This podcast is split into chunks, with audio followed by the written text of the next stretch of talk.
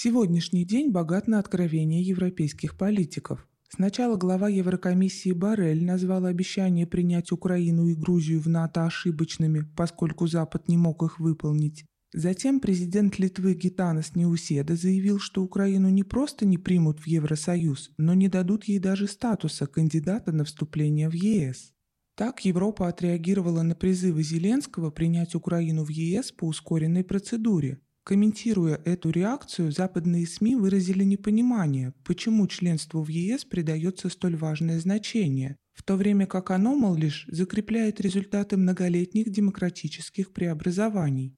Получается, что европейское будущее, которым Запад соблазнял украинцев все последние 20 лет, оказалось блефом, чем-то вроде денежного дерева на поле чудес в стране дураков, которому привели Буратино Лиса Алиса и кот Базилио. Впрочем, едва ли сам Зеленский верил в то, что его призывы срочно принять Украину в НАТО и ЕС возымеют действие. Скорее всего, он делал с корыстным расчетом, стремясь снять с себя ответственность за происходящее и переводя стрелки на медленно соображающих европейцев.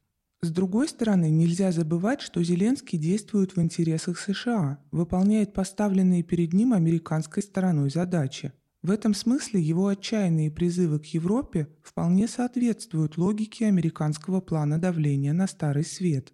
На отказ предоставить Украине статус кандидата в члены ЕС он отреагировал в своем репертуаре, потребовав отдать 415 миллиардов долларов замороженных российских валютных резервов. И, видимо, список требований к ЕС на этом не будет исчерпан, шоу будет продолжаться. Со своей стороны евробюрократия постоянно пытается уйти от ответа на закономерные вопросы жителей ЕС о возможной расплате за антироссийские санкции, которые Марин Ле Пен уже сравнила с Харакири. Ни для кого не секрет, что сегодня европейские санкции намного жестче американских, что США заставляют Европу рвать экономические связи с Россией, чтобы затем занять освободившуюся нишу и заставить союзников покупать собственную продукцию в 10 раз дороже, чем у Российской Федерации. Именно европейская экономика несет огромный ущерб для того, чтобы улучшить положение американского гегемона. Это стало возможно в ситуации, при которой в Европе почти не осталось во власти независимых лидеров, защищающих национальные интересы своих стран.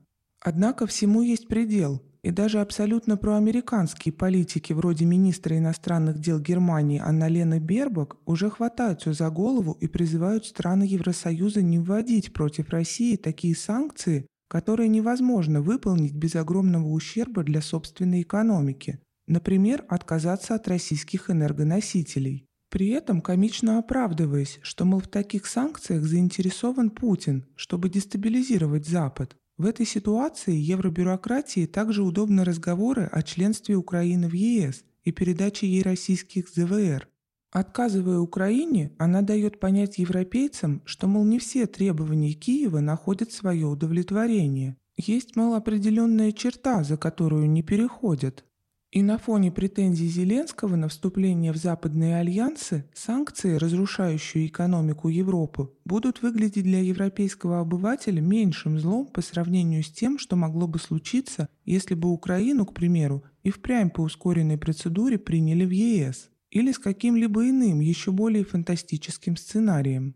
Украине же в этой многоходовке уготована печальная участь. Очевидно, что ее благополучие и национальные интересы, как бы их ни понимать, никого на Западе не интересуют. Даже сейчас, в то время, когда там идут боевые действия, Запад продолжает на ней зарабатывать.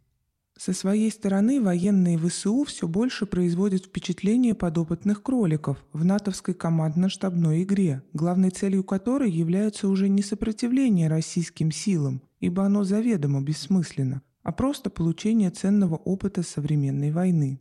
Украина таким образом превращена в полноценную сакральную жертву глобального Запада. В этой ситуации покаянные заявления того же Бареля или президента Литвы Неуседы – это тоже своего рода психологическая манипуляция, призванная усилить у европейцев ложное чувство вины за страдания Украины. С другой стороны, то, как будут восприняты их заявления на самой Украине, евробюрократов, кажется, уже давно не интересует. И это очень плохой знак для тех украинцев, которые еще продолжают грезить о каком-то европейском выборе.